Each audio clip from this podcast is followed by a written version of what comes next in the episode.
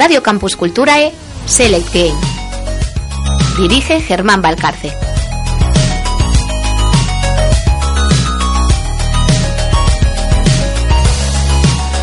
Bienvenidos a otra nueva edición de Select Game. Aquí estamos de vuelta después de venir de la feria de la Madrid Games Week en el que desgraciadamente este año solo he podido estar yo, no ha venido nadie conmigo, me han dejado ahí abandonado. Bueno, ha venido Leticia, que vino el año pasado también da, con nosotros, pero del programa no vino nadie más, aunque prácticamente ya, como más tarde, pon- le pedí su opinión, qué le pareció la feria y demás, ya sería el tercer programa a base de, de cortes en el que aparece. Ya casi una colaboradora más, entre comillas. Sí, y más adelante si se quiere incorporar vía Skype, por mí no habría ningún problema, o sea... Convéncela tú de que se levante. Pero sí, vamos a hablar de la Madrid Games Week que... Sí, muy sutil, Jonathan, gracias. Que hubo... A ver. No me gusta decir cosas negativas, pero me veo en la obligación de decirlo. En mi opinión, este año en, en el planteamiento de cómo estaban organizadas las cosas y los pabellones, un poco, en mi opinión, peor organizado que otros años. Sí, ¿verdad? O sea... Sí, porque tú ent- entrábamos por una carpa en vez de por, un, por el pabellón. Luego la zona retro y de la LVP tenías que subir arriba, no era la misma zona como estaba siempre. Y lo vi un poco caótico. Y yo no encontré la sala de prensa por ningún lado. Y me lo recorrí de punta a punta. Claro, es que parece que es mejor que esté todo en la, en la misma zona, ¿no? Para Sí, que... y te acuerdas, si te acuerdas el año pasado, que al salir del lo que es el pabellón en sí, no, no del IFEMA, había unos banquitos para sentarse, que estaban más o menos a cubierto. Sí, Más, sí. Pues este año no lo hicieron en esos pabellones. Y como llovía, la gente estaba todavía pelotonada a las afueras justo donde... Ah, qué rabia, y en la misma entrada, ¿no? Se saldrían a fumar, tal, a hablar allí... Sí, y no había tanto espacio como el año pasado, por ejemplo. No sé qué motivación tendrá, si es que coincide con otro evento o... Sé que había otro evento porque lo vi después an- anunciado, pero no me acuerdo si eran los pabellones que usaba otros años la Madrid Games Week o no. No me acuerdo. Pero sé, sé que había otro evento, de bodas, una cosa así. Sí, además creo que justo el año pasado hubo también el evento de bodas, en la misma Sí. fecha, sí. Sí. Pero sí, ya te digo, en cuestión de eso, me pareció un poco peor organizado que, que otros años. Pero. Bueno, no siempre se puede ser así el, lo mejor. Hombre, yo creo que siempre, cuando ya has ido varias veces, parece que no llama tanto la atención todo, ¿no? O... Yo realmente es la... Ah, ah, ah, déjame contar. Una, dos... La quinta. Porque fui una vez aquí con nuestro técnico de sonido, con Jonathan. Fui otra vez con... Fui dos veces con Charlie. Sí, El año pasado contigo y con Leticia. Y este año con Leticia. Fui cinco veces. pues ya son, ¿eh? O Yo, sea- yo que sí que me hubiera gustado ir más años, pero bueno, la verdad es que el año pasado fue la única así que me pilló bien. Bueno, quién sabe, a lo mejor para el año te pilla Sí, de hecho, puede ser que luego a partir de febrero, así que estaré más libre, nos planteemos alguna más pequeñita, tipo, ¿sabes? Sí, aquí en Santiago no sé si se organizará algo, pero los de Coruña, Sí, Vigo, donde sí. o incluso irnos a, yo que sé, la Euskal Encounter o cualquiera, así que, ¿sabes? Todo- Cualquiera pequeña. Hay que ver. De momento lo que vimos en la... Lo que vi, vamos, en la Madrid Games Week, pues lo que me sorprendió, francamente, que hay un... Había un juego de Tu cara me suena. ¿Y eso? Eh, eh, No sé, no tenía ni idea del juego, pero hay un juego, Tu cara me suena, que básicamente es un un de estos, un sin star, pero con en vez de aparecer el tipo original de la canción cantando, aparecen los de Tu cara me suena Sí. interpretando la canción. y tú tienes que cantar. Bueno, y pues- puedes cantar con el móvil también, con una, con una aplicación en vez de con el micro. Hostia, qué guay, porque muchas veces te obligan a comprar micrófonos y luego, bueno, pues ya vemos el futuro que tiene, que al final cambiamos de videoconsola, cada vez los tiempos de cambio son eh, con menos tiempo, igual pasas en cuatro años o cambias de plataforma y no siempre te apetece repetir con el mismo. Hay mucha gente que a lo mejor una generación se compra Nintendo, otra PlayStation y van pillando juegos retrocompatibles y entre lo que vas pillando de PC y demás, prácticamente le das a todo el catálogo. Mm. Sí. Y es un- a ver, es el típico juego para reírte en familia, con los amigos, demás. O sea, no tiene mucho más. Yo a día de hoy, una consola de salón, eh, o sea, si de verdad tengo una en mi salón y todo esto, es por esos juegos. O sea, porque yo Sí, es que son realmente a la larga los que acaban, los que acabas disfrutando más cuando viene un montón de gente y Claro, yo en mi caso juego en el ordenador y de hecho tengo un dispositivo para jugar en la televisión del salón a través del ordenador con un mando de la Xbox. O sea que realmente la Wii U, que es la consola que tengo en mi salón, la conecto para jugar a Mario Kart, a Super Smash Bros, a Mario Party. Bueno, alguna vez, Pro- alguna vez he jugado algún single, pero probamos el nuevo Mario Party. sí, eso tengo yo dudas. Tengo que informarme de si va a haber DLC para el de la Wii U con los con las cosas nuevas que saquen para el de la Switch, porque es el Mario Party 10, ¿no? Sí, sí, es el de es, la el, Switch. es el mismo, o sea. Entonces, bueno. Y ah, a ver, estuvo guay, me hizo mucha gracia, porque claro, nunca lo había. A ver, jugado mucho Mario Party, pero nunca había hecho una cosa así, ¿no? Uno de los minijuegos que jugamos. Yo fui con Daisy a todo esto. Daisy es esa chica, ¿no? De La- las estrellas. Sí, la que va con el traje amarillo. Eh, o, o de- Pelo, pelo castaño. Otra de las princesas con Peach. Sí, esa es la. Creo que es la, la del Mario Galaxy, ¿no? Esa que va de Mm. verde, que tiene el pelo. Pues hay una. Una de las misiones, bueno, una misión, unos minijuegos es ir en bicicleta.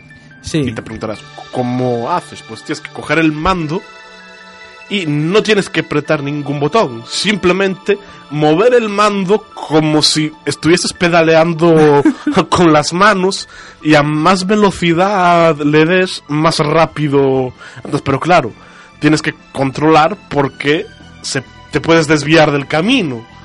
O O sea, que tiene, a la vez que estás dando el mando hacia los lados, también tienes que también controlar. Eh, el movimiento y no salirte del, del camino, sí. Esa mecánica me recuerda fuertemente a la carrera de bicis del Wii Sport Resort. yo ese nunca lo hice. Les- El Wii Sport Resort creo que no lo tengo, tío. Te lo tengo que Mm. comprar. Mm, Yo nunca... Hablemos de negocios. Yo ese eso Em, no- Esas cosas fuera del programa, gracias. Pero solo era para Wii, ¿eh? Vale, pero bueno, yo tengo. En la Wii U lo puedo reproducir, claro. Para la Switch, el Wii Sport no. Hmm. Ya no lo puedes. Bueno, Pues el Wii Sport Resort tenía un método, o sea, bueno, dentro de esos mm, 54.414 minijuegos, tenía uno... Joder, de- ¿los tienes contados? No, hombre, tiene muchos menos, pero me refiero. Dentro del de bicis, o sea, dentro de todos ellos tenía el de bicis, y el de bicis básicamente era eso, con el con el mando de Wii, con el doble mando, quiero decir, el Wunchuk y el Wii Remote, ibas haciendo el movimiento de pedaleo, pero teniendo cuidado porque había que tomar las curvas también. Sí, sí, pues esto te digo, es el mando de la Switch moviéndolo para imitar también el movimiento de, de pedaleo. Y claro, yo, yo en su momento, como no te- nunca tuve la Wii y al Wii Sports no jugué, pues eso no lo sabía, pero yo el Wii Sport. es un te- buen dato, gracias por el aporte. El Wii Sport Resort lo tengo que comprar porque a mí me encantan esos juegos chorra de minijuegos, de pasarlo bien en. A ver, te lo pasas bien. A ver, el, tanto el Wii Sport como la versión de Wii Sport Resort, que personalmente me gusta más que la de Wii Sport, em, son juegos creados para pasar una tarde. O sea, Claro, no, no sí, buscan claro. más allá de eso. No, no. Eso es eh, pasarlo bien un, un día con un amigo, con, una- o con la familia, no tiene otro Sí, sí. objetivo. Sí. Igual que el, el Mario Party. O sea, O el Wii Party, o... sí, todos esos que son así como minijuegos, para eso están inventados. Tu cara me suena, Just Dance. Bueno, el Just Dance eh, personalmente a mí no me llama, pero sí, vamos, el SingStar, el Sí. SingGit, el 54.424 Sing algo. Sí. Porque mira que de esos hay, ¿eh? Sí, saltó SingStar y dijeron todas las empresas, ¡eh! Vayamos a hacer uno. Just Sí, Dance, Zumba. Que por cierto, de Zumba tienes un dispositivo que te puedes poner en la pierna para bailar y que te controle los movimientos. Con el mando de la Wii, eso está muy bien, ¿eh? Algo como el Wii Balance. Eh, sí, el rollo eso, ¿sabes? O sea, que yo, por ejemplo, ahora que me mudo de casa, sí que hemos acordado que vamos a poner en una de las habitaciones una tele eh, con espacio para poder jugar a esos juegos del Just Dance, de, de tal, porque está muy bien. pues, un día te puedes hacer deporte dentro de casa, un día de estos gallegos que no para de Deporte, deporte. Bueno, ya sabemos a dónde ir a jugar estos juegos, ¿no? Sí, Yo pongo la Wii.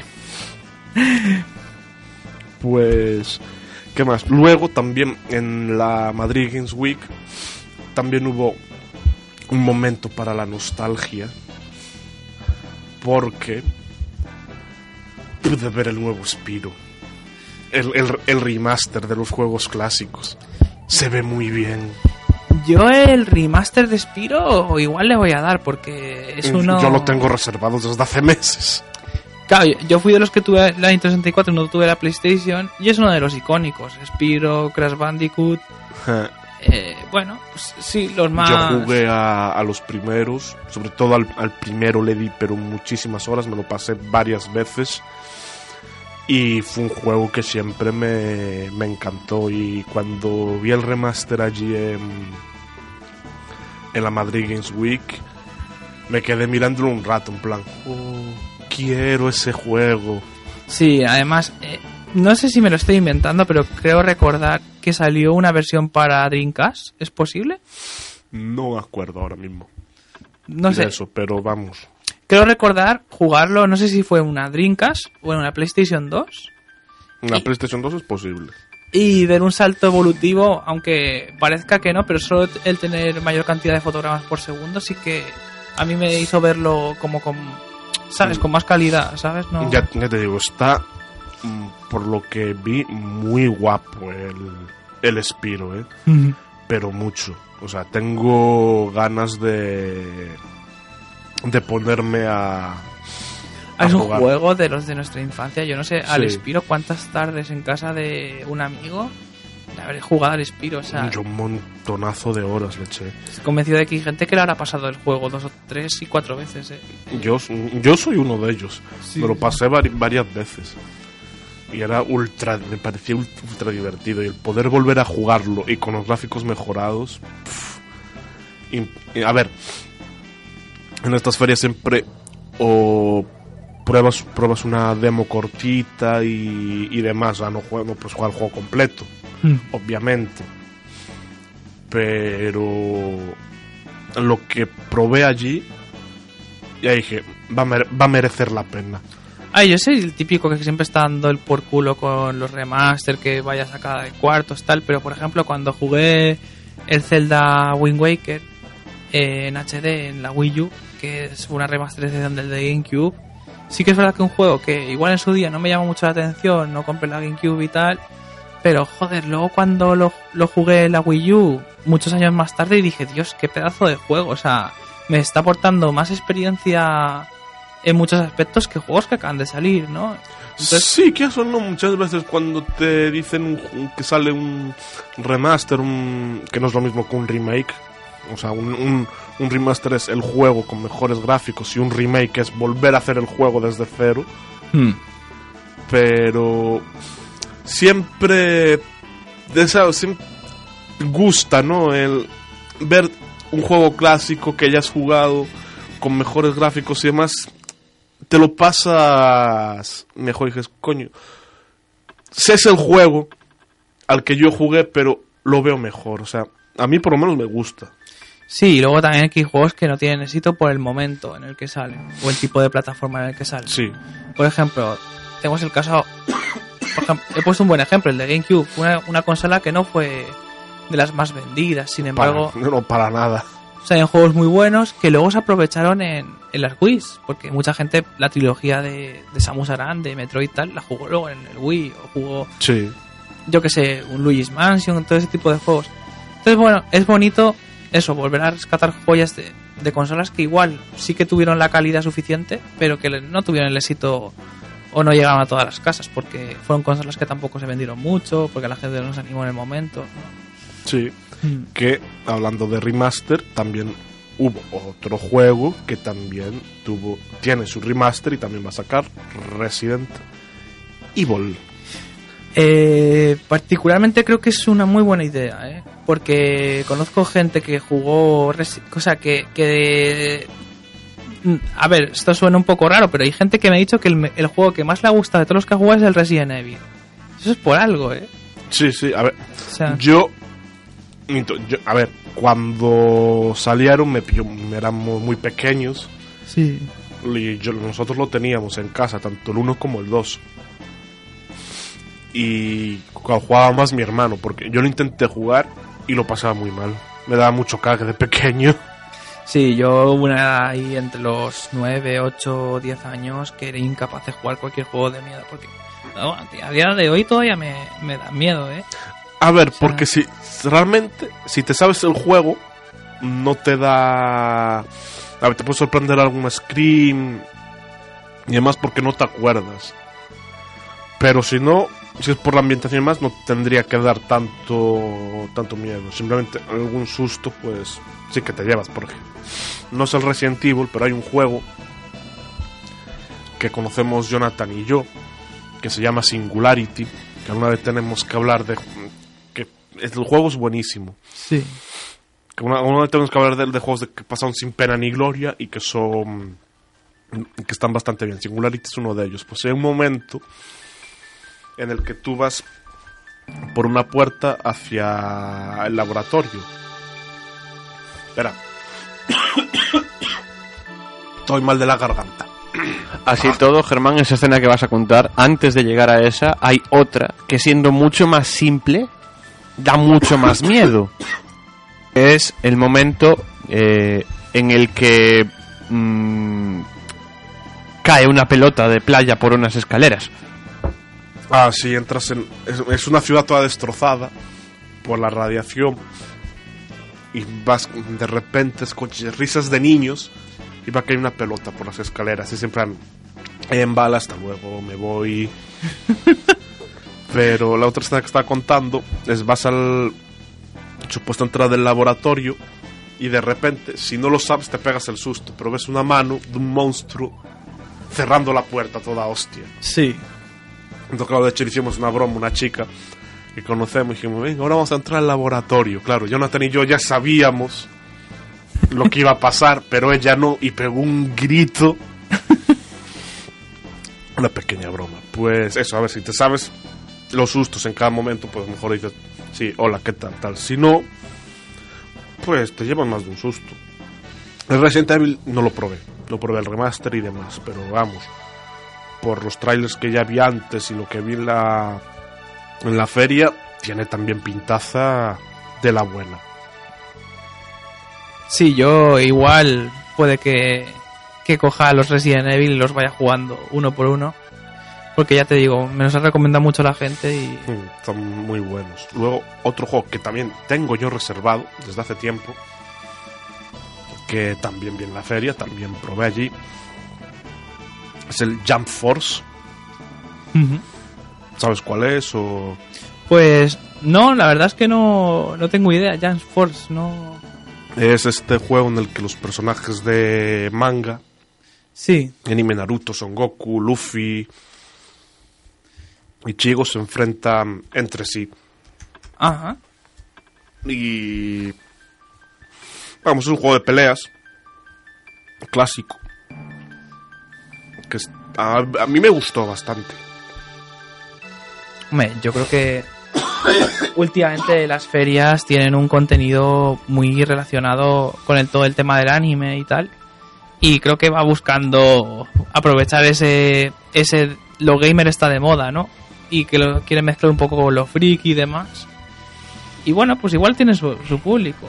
Así todo, chicos, yo no sé qué os parece a vosotros, pero eh, en el en el mundo del videojuego y en el mundo del marketing del videojuego parece que estás forzado a que si y lo comentábamos en el anterior programa a que parece que si te gustan los videojuegos te tiene que gustar lo japonés, lo K-pop, lo friki en todos los aspectos. Sí, ca- cada vez se está comentando más eso, que el videojuego Pero lo lo- están intentando forzar a eso, a, a, a meterlo como en una subcultura urbana. Sí, y no, no sé, lo vivimos ahora, lo comentábamos la semana pasada cuando Germán nos, nos eh, mostraba el programa que tiene la Madrid Games Week, que tenía la Madrid Games Week. en ese momento. En ese luego- momento, vale, sí, después podemos hablar después si quieres del tema prensa, vamos a dejarlo correr. ¿Mm? Eh, señores de Madrid Games Week, hay que pegarse un repaso en los protocolos de prensa, pero em, en, parece como que hay que forzar a que te tiene que gustar el ramen, el K-pop, el, el cosplay, y no sé yo hasta qué punto eso Eso al puede, final puede eso- acabar siendo. Parece que tenemos que ir hacia una Comic Con y no, es que ni en la Comic Con son así. Yo creo que eso puede morir de éxito. Quiero decir, puede ser que a- eh, ahora, pues que en un momento dado puedas explotarlo y aprovecharte de unificar ese tipo de modas, de tribus urbanas y demás. Pero el problema está en cuando ese tipo de público se ponga de moda otra cosa y lo pierdas. ¿Sabes? O sea, Sí, es un tema espinoso, por así Sí. decirlo. A ver, está claro, a nosotros sí nos puede gustar, pero sé que hay gente que el manga o el anime pues no le mola tanto Sí, hombre, y pero- va por los videojuegos solamente. Que realmente es lo importante en esa feria. Piensa una cosa, ¿vale? A nosotros nos puede gustar el manga y el anime, pero yo, por ejemplo, no voy por el K-pop. No. A ver, a K-pop aquí no había, ¿eh? Había un taller de K-pop en el primer programa que nosotros Bueno, nos, sí, nos pero vamos, no... Qu- Quiero decir, o, o no voy tanto por el cosplay. No me acaba de convencer tanto el rollo cosplay. Entonces, no sé hasta qué punto eso es positivo si queremos también, digamos, dejar de infantilizar el mundo del videojuego. Sí, aparte yo creo que también a nivel de cultura occidental o de Europa sí que es posible que, que tuviésemos la posibilidad de tener un público más amplio dándoles oportunidades de, de tener también eh, actividades eh, propias nuestras, ¿no? Es que ahí atrás hubo una época en la que se había conseguido romper esa imagen del videojuego igual a juguete, y juguete en el término de vista infantil, me refiero, ¿no? Hmm. y que ya fuera más normal que una persona mayor de edad jugara a videojuegos. Y ahora parece que volvemos a intentar no infantilizarlo, pero sí, mm, vale, son personas mayores de edad, pero mm, de gustos muy concretos. Y no me acaba de convencer esa idea. Hombre, no. Y, y hay... Realmente hay juegos con una... La gran mayoría, aunque parezca mentira, de los juegos tal tampoco son para para gente de menor de edad. Son bastante bestias ahora. ¿eh? Claro, claro, pero por ejemplo, las ferias, tipo esto, la Madrid Games Week este año, la Spotaku en Coruña, parece que van más por, eh, por buscar esa imagen de jugador igual... mm, Potaku no es solo videojuegos, ¿eh? Es más es una feria organizada para más cosas. ya, ¿y no ves cierto parecido entre la Madrid Games Week y la Expotaku? No Mm, por, cambia, un, cambia. eh, que- por un sencillo motivo. Porque el- la Spotaku no hay tanta zona especializada de... O sea, hay zona especializada, sí, para probar videojuegos, pero no es tan grande y es un sitio más reducido. Vale, Pero... pero me refiero... eh, parece, o te lo pongo mejor, entre la Madrid Games Week y la HobbyCon. Sí, hombre. Es más grande la Madrid Games Week, pero Vale, sí, entiendo está por claro. vas, Sí. Está claro que Coruña, por muy grande que sea la ciudad, no va a poder hacer una Madrid Games Week, no tiene espacio. O Santiago no tiene la potencia económica que puede tener Rifema. Sí, pero sí, me refiero, a la hora de programar la actividad, en vez de organizar una feria de videojuegos en la que el videojuego sea lo principal, en la que la tecnología del videojuego sea lo principal, en la que se vengan a enseñar cosas, en- en- no digo convertirla en un E3, pero sí para- que se pareciera un poquito a la, a la que se celebra en Alemania, A la Gamescom. a la Gamescom, eh, parece como que la quisieron derivar más hacia una Hobbycon. Sí, a ver. Una Hobbycon grande, vale, de acuerdo, pero una Hobbycon. Sí, es, es posible. Sí, Sí. a ver, es posible que... Pero, a ver, ya te digo, es- este año, como dije al principio, está peor organizado las cosas y, y demás. No sé si al final comentabas que habían añadido más cosas. No sé si se vino a presentar algún videojuego aunque fuera hecho en España, de lo denominado indie. Sí que, así que al final la programación en cuestión de de tal cuando nosotros hicimos el programa diciendo lo que había ver, luego sí que hubo más cosas y demás, pero a ver, eran foros de de debate y que te iban contando distintas, cuando me acuerdo ahora de todos porque había Claro, no, pero vengo a decir que, por ejemplo, ¿por qué no se fomentó, habiendo empresas en España que están haciendo videojuegos, ¿sabes? ¿Por qué no se fomentó, pues, que vinieran a la Madrid Games Week a presentar el material en el que estaban trabajando? En que se convirtiera un poco, pues, eso, en una Gamescom o en una E de España 3. Una E de- es- eso me mola, una E de España. Claro, me 3. refiero, ¿sabes? Que vinieran y dijeran, bueno, pues estamos trabajando en esto. O llamar a la gente de... Yo Sí, me acuerdo yo- cuando fuimos tú y yo que la gente de EA tenía un, un espacio montado brutal. Pues este año EA, Nanai. Claro, pero es, que eso es que- porque al final no los llaman, quiero decir, no los llaman y no se está potenciando la feria como para que a EA, a Ubisoft, a las grandes les digan, oye, pues vamos a montar algo allí. Fíjate, Eh, este toda la año razón, sí. estaba Xbox, Nintendo con un concurso de ganar una Switch que al final no pudimos completar. Estaba Sony con el, sobre todo con el Spider-Man y con el Kingdom Hearts también por ahí. Estaba, que probamos el Kingdom Hearts 3, por cierto, también mm, pintaza, impresionante tiene. Ganas también, el Kingdom Hearts, una saga mítica, aunque hay gente al que no le gusta eso mezclar Final Fantasy Disney. Ya se va, estoy hablando de Kingdom Hearts y aquí nuestro técnico se, se larga, no le mola el asunto. Pero después, ¿qué más? Estaba la, bueno, la F1 Championship, un, un mundial ahí de de carreras de coches, vamos.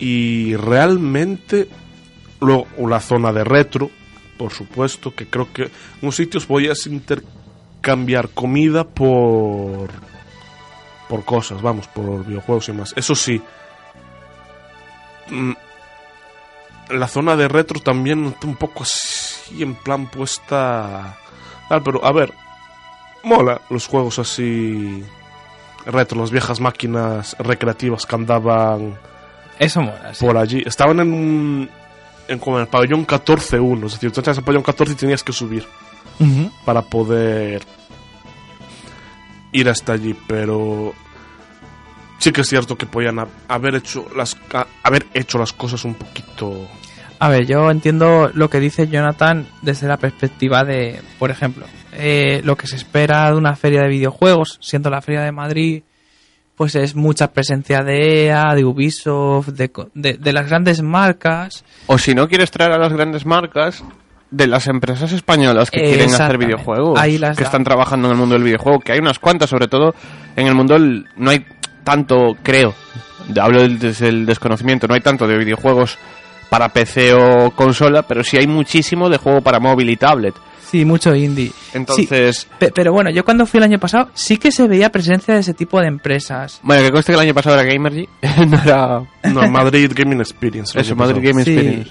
Pe- pero sí que es verdad que, que bueno, parece más, como tú dices, una feria hobby, Claro, una es que feria amateur. Ha sido más, eh, yo por lo que nos ha ido Sí. contando Germán y Sí, demás, sí, este año me pareció mí la he visto más enfocada a parecerse una, y una ejemplo- hobby con grande Sí. que, un- Y por ejemplo- que una feria de videojuegos. me acuerdo de tanto el año pasado contigo Mm. como cuando fui con Jonathan o cuando fui con Charlie, cuando había una daban una charla o algo, era un espacio cerrado en el que entrabas Sí, y estaba diferenciado y sabías dónde estaba.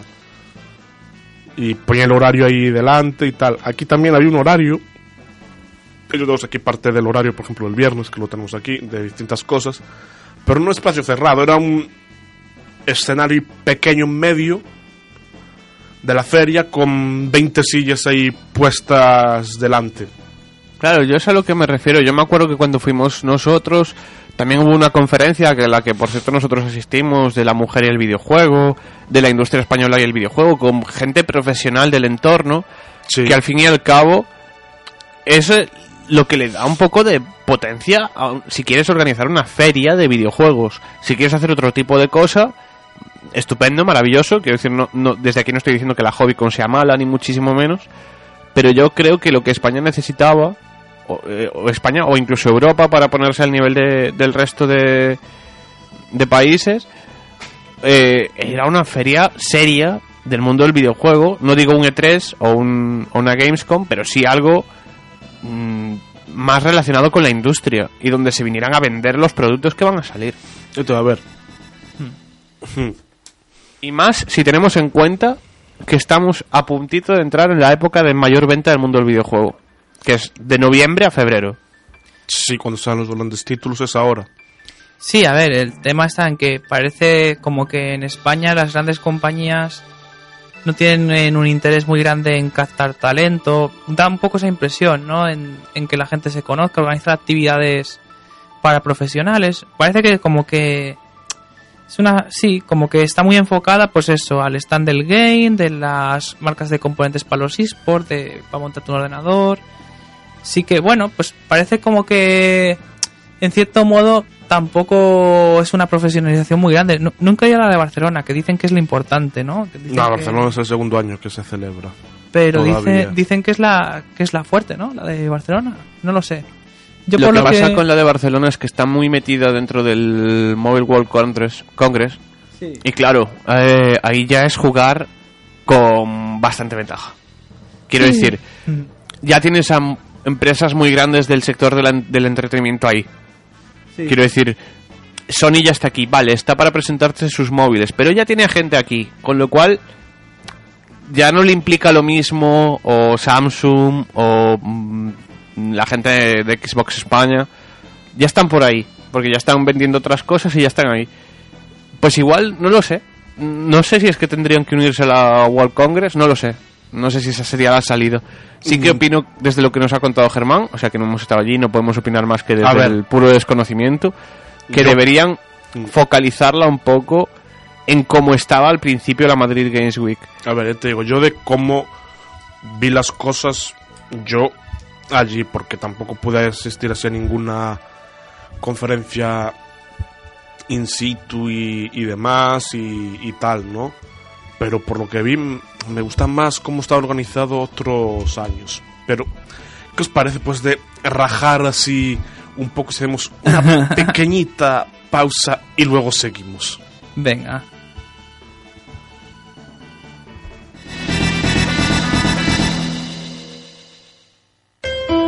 agasallo pros sentidos. Unha viaxe pra alma. Pecha os ollos e sumérxete no océano musical de Voltum Lunae. Tan descoñecido. Tan descoñecido. Tan cambiante. Tan cambiante. Presentado por Andrea Nantes. Voltum Lunae. Voltum Lunae. Acude a túa cita quincenal nas noites dos xoves. En Radio Campus Culturae. De onde vimos? A onde imos? Contannos sempre a historia tal e como foi. Existen os extraterrestres. En Radio Campus Culturae non coñecemos as respostas a estas preguntas, pero podemos tentar respondelas. Na noite dos sábados aos domingos, embárcate connosco nunha viaxe histórica, atípica, misteriosa, conspiranoica, divertida, trepidante. Lembra, na madrugada dos sábados aos domingos. Atlantis Stelae. Aquí, na Radio da Diversidade.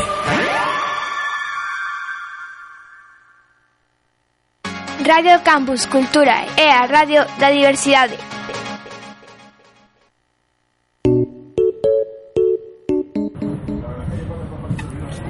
Bien.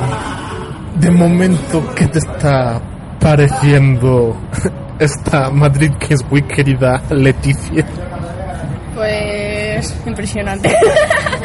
estoy, estoy, estoy como un flan, o sea, es que como, como he podido decir la Barbie, es que se me hacía demasiado raro poder estar a su lado, poder hablar con ellos y, y, pedirle, por ejemplo, un favor que le he pedido y que me lo haya hecho sonriéndome, sin rechistar y sin nada. Y así en plan de... "Ay, estoy temblando. Y cuando me he hecho... Claro, yo también me he hecho una foto con Ibai y ha sido tocarle y ha sido en plan de... Me está dando la esencia de Renekton. En plan, fangirl activado. Claro, hemos visto a De Antonio. Eh, pues le he dicho, disculpa, ¿me puedo hacer una foto contigo? Me ha mirado y ha pasado de mí. Y ha sido en plan de... No voy a volver a ver tus streams. Ojalá pierdas todas tus partidas. Y no solo eso, sino que nada más llegar, antes de entrar te has encontrado con otra leyenda de España. Sí, me he encontrado con Pinero. con Pinero, pero no me he hecho ninguna foto con él ni nada. Simplemente, pues le he dicho si era él, tal y cual, y me hace de... Y cuando he caído de que sí que era él, le digo, sí, eres tú, tal y cual, y me hace... Pero bueno, he podido hablar, andar un poco con él, me he sentido importante. Y a punto estuvimos de echar un uno para uno, pero había mucha gente con Revenant. ¿Lo hubiéramos ganado? Sinceramente no. Porque, a ver, él es un gran, gran jugador. Eh, me saca, yo que sé, un Kha'Zix contra mis preciados supports. Aunque vaya full AP con Sona, pero me salta Kha'Zix o Rengar y me hace un boom.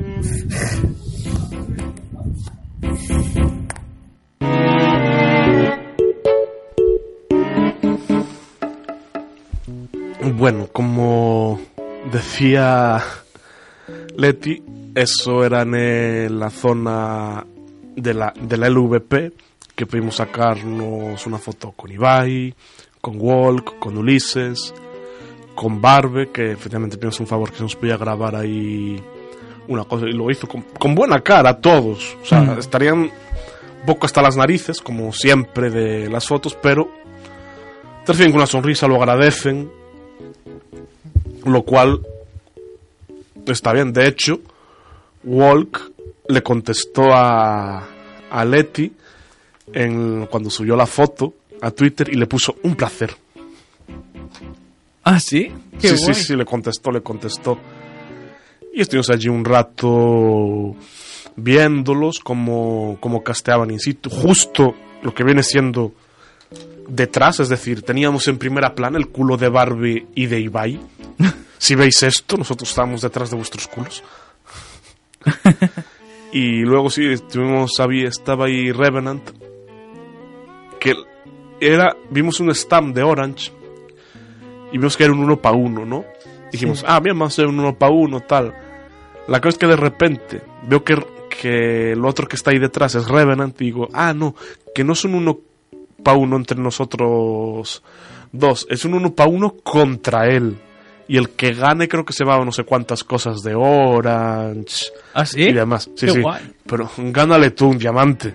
Sí, no, ya cuesta mucho ganarle un platino. Joder. Ah, además, piensa, él es, main, él es jungla, suele ir, suele ir jungla. A veces lleva cosas random, pero coge un jungla de estos, por ejemplo, agresivo. Como puede ser lo que decía Leti, un Rengar, un Kha'Zix. Y contra ti, contra tu Ashe. Rengar salta y Ashe hace pum. Sí, de un básico ya, fuera. O sea, Y, y yo cao contra él con un Brown.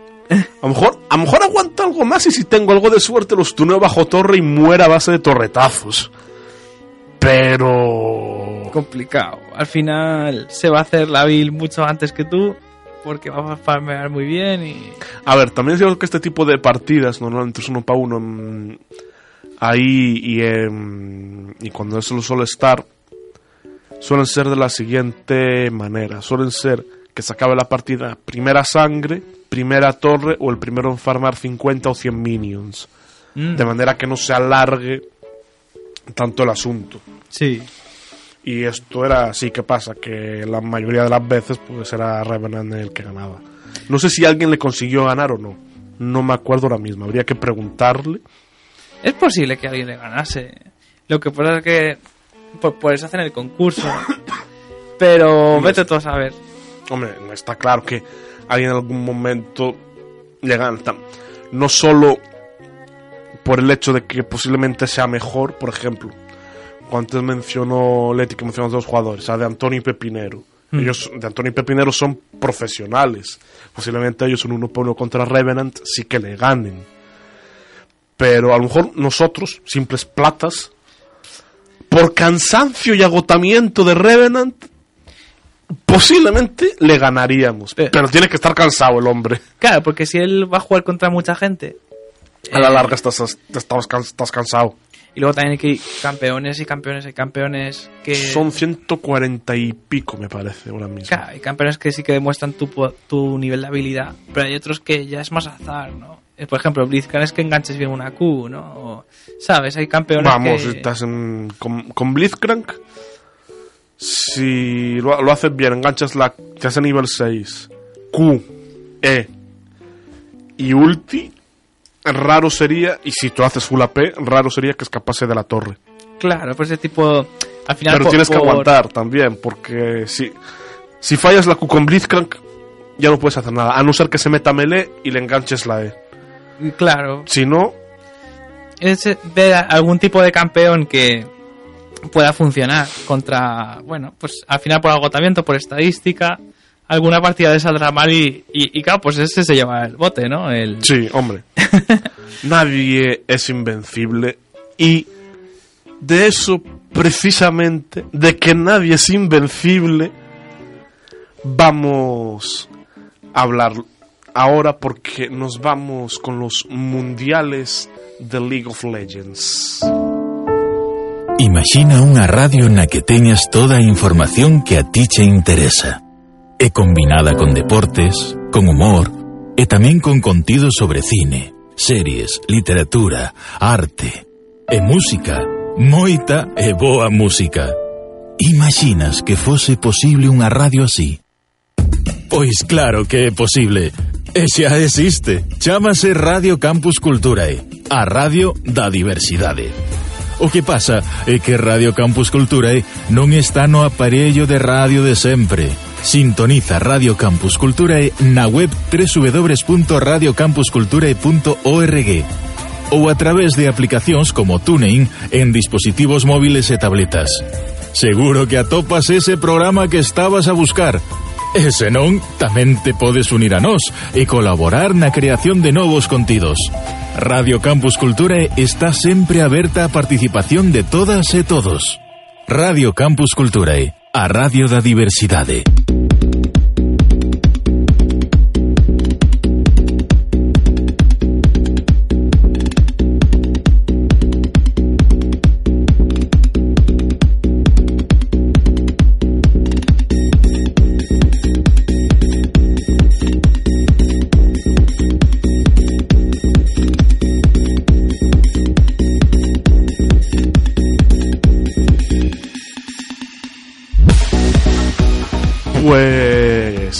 Sorpresas, sorpresitas, como decíamos, ningún rival es invencible y eso se puede aplicar también al- a los mundiales porque es la primera vez, bueno, eh, han sido los cuartos, se han clasificado todos, que se enfrentaban KT, el campeón coreano, contra Invictus Gaming, el segundo de China, Royal, el primero de China contra G2, Africa Freaks, otro coreano contra Cloud9 y Fnatic contra Edward Gaming. Es decir, había tres chinos, dos coreanos y un norteamericano.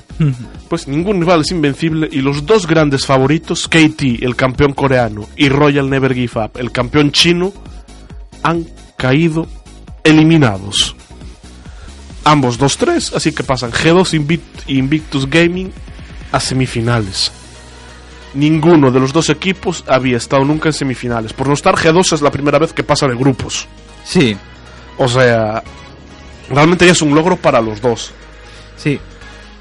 Y tú, Sí, sí. si veías a Uzi en la quinta partida, estaba con cara de. "Pff, Estoy cansado, quiero que acabe ya, tal. Y ya sé. Tú le veías la cara y dices, uy, este no. Yo es que solo vi las dos primeras partidas. Y bueno, pues Uzi la primera destrozó. Hizo Sí. un partidazo. La segunda, bueno, eh, sí, tal, pero. Eh, claro, no vi las últimas. No, no te sé decir la. Ya, ya no vi las, las que. La remontada de G2. No, no fui capaz de imaginarme. Sí que es verdad que vi las partidas. Sí que te voy a decir que vi un nivel más bajo entre Royal y G2 que entre Fnatic y, y- y Edward Gaming, ¿sabes? Sí que vi como que estaba tenía más errores, pero Sí. o sea, de hecho mm, veo estos equipos Royal y G2, bueno, ha pasado G2, pero no sé si va a poder aguantar A Invictus. eh, a- bueno, no sé con- Es, Ah. es G2 Invictus en semifinales. no lo sé, ¿eh? no lo sé. Si va a poder aguantar Invictus como tú dices, sí. no A sé. ver, ya te digo, es la primera vez en la que en una final desde el año 2012, porque en el primer mundial no había coreanos, recordamos el primer mundial que se celebró, se lo llevó Fnatic, sí. el segundo se lo llevaron los taiwaneses de Taipei Assassins, el tercero es de SKT, el cuarto Samsung White, quinto SKT, sexto SKT, séptimo, no, espera, me estoy liando. Creo que es este es el séptimo, ¿no? No, este es el, este es el octavo. Ah. SKT tiene tres. Samsung, y el año pasado se llamó Samsung, es decir, llevamos desde el 2013 que se están llevando coreanos y siempre del 2012 hay un coreano en la final, salvo este año, porque Cloud9 no solo le ganó a Africa Freaks coreano, sino que le encasquetó un 3-0. Sí. Eh, y yo eh, pensaba que esto podía suceder, ¿sabes? Porque date cuenta de que en Estados Unidos el Dota eh, sí que tuvo un bombazo brutal. eh, la época en la que, bueno, pues estamos hablando de 2012, 2013, la, época en la que en Corea estaba explotando el LOL. Y bueno, al final da la impresión de que muchos jugadores de Dota han ido poco a poco progresando hacia el LoL, que es el que se ha estandarizado a nivel mundial. Y yo creo que tenía un potencial oculto los- en los Estados Unidos que se está viendo ahora, ¿eh? Porque... Hmm. También que tener en cuenta que algunos jugadores de, de Cloud9, Mm, al menos dos, son europeos. También. O Eh, sea, porque el otro día lo vi las estadísticas. Y dicen, hay dos equipos europeos en semifinales, porque Fnatic le ganó a Edward Gaming 3-1, que una remontada... Yo, sí, claro, yo cuando vi el, el partido de Fnatic, cuando fue el partido de Fnatic, yo me tenía que ir, ¿no? Porque si no perdía el tren. Salí del hotel, iba perdiendo Fnatic 2-6. El tercer partido. Sí. Llego al, ahí a la estación y me entero de que ha ganado el tercer partido. Y yo, me cago en tal, qué remontada habéis pegado. Jugaron muy bien. Los de Fnatic dieron muchísimo nivel. O sea, yo vi los partidos... Vi los cinco, bueno, los cuatro en este caso. Cuatro, sí. Y sí, sí. O sea, jugaron a un nivel muy, muy alto. ¿eh? Y realmente Reckless en algunas partidas, en toda la última y demás, pegó un carrazo. Reckless está muy, muy, muy bien. ¿eh? Está, de hecho, lo, lo dijo en un. Lo comentaron en una partida que realmente el carro. la- fue en la que fue en la tercera partida. Que Caps se jugó un Yasuo tal y hubo una pelea en el dragón infernal. O sea, que literalmente ahí voy, el AD Carry de Edward Gaming se fue el suicidio. Sí, lo vi, como eh, eh, creo que en este caso estábamos hablando de Kaisa. Sí, de Kaisa. Claro, eh, ahí el problema era que Edward Gaming eh, no contaba con, con bueno, en Yo creo que se confiaron y no pensaban que Hailey-san tenía la ulti. pero es que date cuenta de que de que Fnatic podía tanquear con dos tanques. Sí. Eh, Edward Gaming no. Ten- ya está, es que Tankem ya estaba muerto. ¿Cuál era el problema? Que Kaisa tenía que meterse, posicionarse para intentar golpear a Sivir y Sivir con la W podía darle a todo el equipo críticos y quedarse de- entre los Re- dos tanques. Reckless acabó con toda la vida. Está pegando de gratis. Sí, sí, es que era prácticamente como, ¿sabes? O sea, y estaba metiéndole una bajada de vida en las teamfight a los de Fnatic. Y bueno, es que Reckless se salió en todas las partidas. ¿eh? Una, triple se llevó ahí de gratis. Sí, sí, sí. Y, y ese es el error que tuvieron los de los de Edward Gaming. Fíjate que Caps con su Yasuo tampoco hizo una partida espectacular. O sea, no le costó mucho buildearse y demás, pero es que lo hizo toda la de carry. O sea, Reckless está en un Sí, sí, sí. De hecho, y, y el que a mí. Gelizar empezó un poco mal el mundial, pero se está recuperando. Para mí, el que está haciendo un mundial impresionante, que jugó muy bien todas las partidas, fue el Jungla. Broxa está también, bueno, está. está, está, está rompiendo. ¿eh? O sea, De hecho, es que, le- es que le tienes que, que no puedes dejar que toque ni a Shinzao ni a Sin, porque es que si no, él solo te gana la partida. sí, o sea, en este caso, como tú dices, la- las partidas están haciendo entre la de carry y el jungla. O sea, Fnatic tiene un buen Eh, este- momento. esta, esta remontada, la acabamos la tercera, básicamente la ganaron entre Broxa, Reckless y Hailey Sang. O sea, Caps molestaba con los tornados, porque otra cosa, un Yasuo por detrás poco más va a poder hacer, salvo que tenga un tornado y hacer todo el daño que pueda con la ulti. Y Whip con Orm, pues molesta y aguanta los palos. Que es lo que tiene que hacer un tanque realmente al final de la partida, aguantar los palos. Sí, sí, sí. O sea, a ver, cada uno hizo su papel eh, totalmente, pero, pero sí, sí. Yo creo que Caps no, no está siendo la estrella, por así decirlo. En estas, en, en la serie con Edward Gaming, desde luego que la, la estrella fue Reckless. sí, sí, Sí, sí. Se puso el equipo a la espalda y tal. Así que, por lo tanto, en semifinales vamos a tener un Cloud9 Fanatic y un G2 Invictus. Yo, ya, yo la quiniela ya la perdí porque puse que ganaba KT Invictus. Yo al final no- la, la hice por hacer, ¿eh? ni, ni lo vi. O sea, de hecho, la- la- bueno, la hice tal para, para el tema este de la misión esta de Sí. los puntos, pero no, ni me fijé los equipos. ¿Y qué crees que va a pasar? ¿G2 o Invictus? Pues yo creo que la partida más bonita que vamos a ver va a ser la de Cloud9 contra Fnatic. Sí, sí, sí. Esa. Esa... Que luego vamos aquí a proponerle una cosa a Jonathan que tiene que ver con estas partidas. A ver qué le parece. Vamos a ver si va a buen puerto o no ese, ese asunto. Pero de momento va a ser Fnatic Cloud9. Y si pasa Cloud9 sería la primera vez que un norteamericano llega a la final. De que hecho, Cloud9 llega a la final. Fnatic no sería la segunda vez porque ya ganó el primer mundial. Y G2 Invictus serían ambos la primera vez. Realmente hay tres occidentales contra un asiático. Sí, no para hablarse de eso. Los Es un. Y pa- salvo para Fnatic, para el resto sería su primer mundial. Es un mundial raro. Hombre, la, la forma de, de jugar en los servidores europeos es muy agresiva. Los jugadores europeos somos muy agresivos. De hecho, dice- las, las, las teamfights locas, Hmm. por ejemplo, benefician a Fnatic. Sí, porque saben mm, cómo jugar más las teamfights. De hecho, G2, los dos partidos que vi y tal, sí que me di cuenta de que había momentos en los que reculaba por completo Royal y G2, pues teniendo campeones bajos de vida, seguía quiteando, seguía, seguían todos ahí intentando... So- so- somos como mucho más agresivos en ese aspecto que el resto de... Dijiste que no habías visto la, la quinta de Royal G2. No, no la vi, la quinta. Tienes que verlo y recomiendo a todo el mundo verla. Porque la primera sangre se la lleva Jarnam. En cual le han- en to- no tocó a Heimerdinger en toda la serie. Se lo han baneado, se lo banearon todas, normal. Fue con Jim, la última. Y Wadip, que era Wadip con Brown. Y Jankos llevaba a Olaf. Y Uz iba con, con Sivir. ¿Y con quién iba? Mi- Con Thresh iba- era el support, era el support chino. Pues lo que hicieron fue. En cuanto vieron aparecer a Jankos, a nivel 1, ¿eh? A nivel 1. Se tira, flashea a Wadip. Le mete la pasiva a Sivir.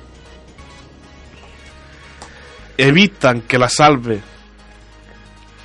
eh, Thresh con la linterna poniendo un guard encima de la linterna. Olaf Jankos lo ralentiza. tal, tal, y se cargan a, a Uzi. Sí. Pero claro, t- Uzi se defiende, empieza a dar de, de leches. Yarnam le da un minion para curarse, se tira la, el curar. Thresh le había tirado el, el prender. A uno de vida se quedó Yarnam. Después del trade de matar a, a Uzi, a uno de vida. ¿Ves? Se salvó por los pelos. Ahí yo veo que los europeos en general, y hablo también de G2, que pi- pienso que, que está un pelín a un nivel más bajo que Fnatic, Sí. eh, pero creo que G2 a nivel de micro game, eh, de, de micro de, de micro batallas y demás, creo que tiene un nervio de vale, esta, eh, voy a morir pero sigo pegando, o sea, sigo pegando. Sí, sí, Eh, en esta partida no, hicieron lo mismo Bander y, y Perks. Bander parecía que iba a morir. Además, de hecho, le gastaron la, la ulti de Atrox, revivió, se quedó bajo de vida, ve que llega Perks sí. en la ayuda. Y claro, la lógica es, Perks me va a salvar, yo sigo para adelante, me escapo. Se gira Bander y ¡bumba! Empieza a dar de hostias. Y ya cuando está más bajo de vida, sí que se escapa y deja que Perks lo remate. Sí, así, muy, muy, eh, tal cual. O sea, eso eh, de, de incluso de ver, bueno, ya me han enganchado, me, me va a caer un torretazo, lo que sea. Bueno, eso se, se vio con, en Fnatic, ¿no? En una de las partidas, el Yasuo que dice, bueno, ya me va a dar la, la torreta, me va a matar, tiro el tornado y me farmeo unos Sí. O sea, ya, ya es en plan lo que sea, con tal de pegar una hostia más, que, que igual ves a los chinos que, que a veces pueden tirar una torre, terminar de hacer un objetivo y ya salen para atrás, o los coreanos. Y es curioso, ¿no? Porque a nivel técnico están. mm, quizá. Yo creo que están por encima, pero yo creo que le están, este año le están poniendo más corazón y más agallas los europeos. No sé. Sí. O sea, la, bueno, la final que, que queremos aquí, supongo que será Fnatic G2, Ay, obviamente. a mí me gustaría que fuese Fnatic Cloud9, pero claro, es imposible. Porque, Ya. bueno, es en semifinales. Pero yo creo que Fnatic le puede ganar a Cloud9. A lo mejor Cloud9 se lleva algún uno, a lo mejor fuerza la quinta, pero yo creo que Fnatic le debería ganar a Cloud9. Entonces, yo creo que sí. Yo creo Y G2 Invictus. Hombre, a ver. Pues a mí me gustaría una Fnatic Invictu- Invictus. No, y sería. Tendría su morbo porque Invictus les tendría ganas a Fnatic por dejar los segundos en el, en el grupo. No, claro, y aparte eh, sería una final de Europa contra Asia. Sí. Y- Yo creo que las dos, tanto Fnatic G2. Hombre, si es Fnatic G2, nos aseguramos campeón europeo. además- Lo cual está chulo. Si es Fnatic Invictus, pues sería ahí luchando a muerte por acabar con el reinado. Ya acabamos con el reinado coreano, vamos a acabar con el reinado asiático. Hmm. No, A a, ver. ver. yo creo que este mundial, jo, no, no es por corazón y tal. Fnatic. Sí, se lo va a llegar. Fnatic. O si no, Cloud9. Hmm. Yo, vamos, apostaría primero Fnatic, luego Cloud9. Y luego ya entre G2 y Invictus. Uf, ahí ya no sabía qué decirte. Yo creo que No, puede ser pues, cualquier cosa. Eso lo sabremos en dos semanitas. Vamos a ir cerrando el programa. Así que, Carlos, un placer como siempre tenerte por aquí. Gracias. Un placer también tener a Jonathan aportando ya los mandos técnicos. Como él no hay otro igual, mejor. Chao. Y a todos vosotros al otro lado de las ondas de internet. Os deseamos lo mejor, que sigáis disfrutando y desearle suerte a Fanatic. Chao.